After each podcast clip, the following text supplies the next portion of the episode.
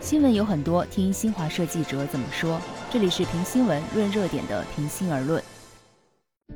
当前，很多医院正在推行全面预约就诊，对有效阻断新冠病毒传播起了重要作用。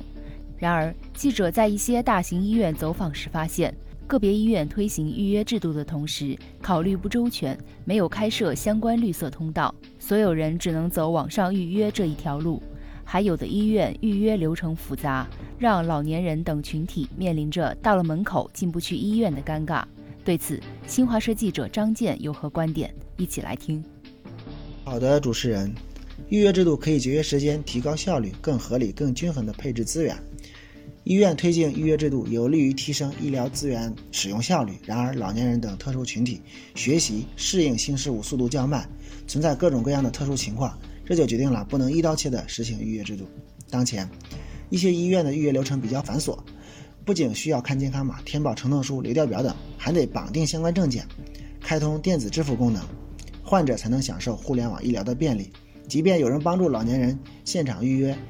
也可能无法现场拿到号，老年人可能白来一趟，或者在医院外面等待很长时间。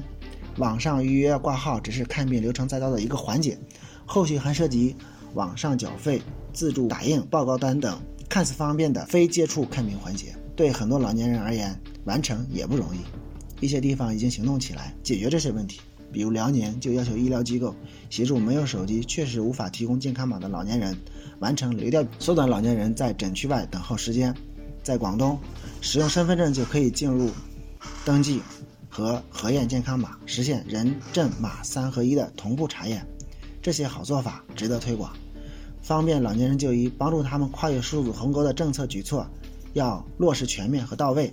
此前，国务院办公厅印发的《关于切实解决老年人运用智能技术困难的实施方案》，就专门提到要便利老年人日常就医问题，明确要求提供多渠道挂号等就诊服务，优化老年人网上办理就医服务等。好政策的关键。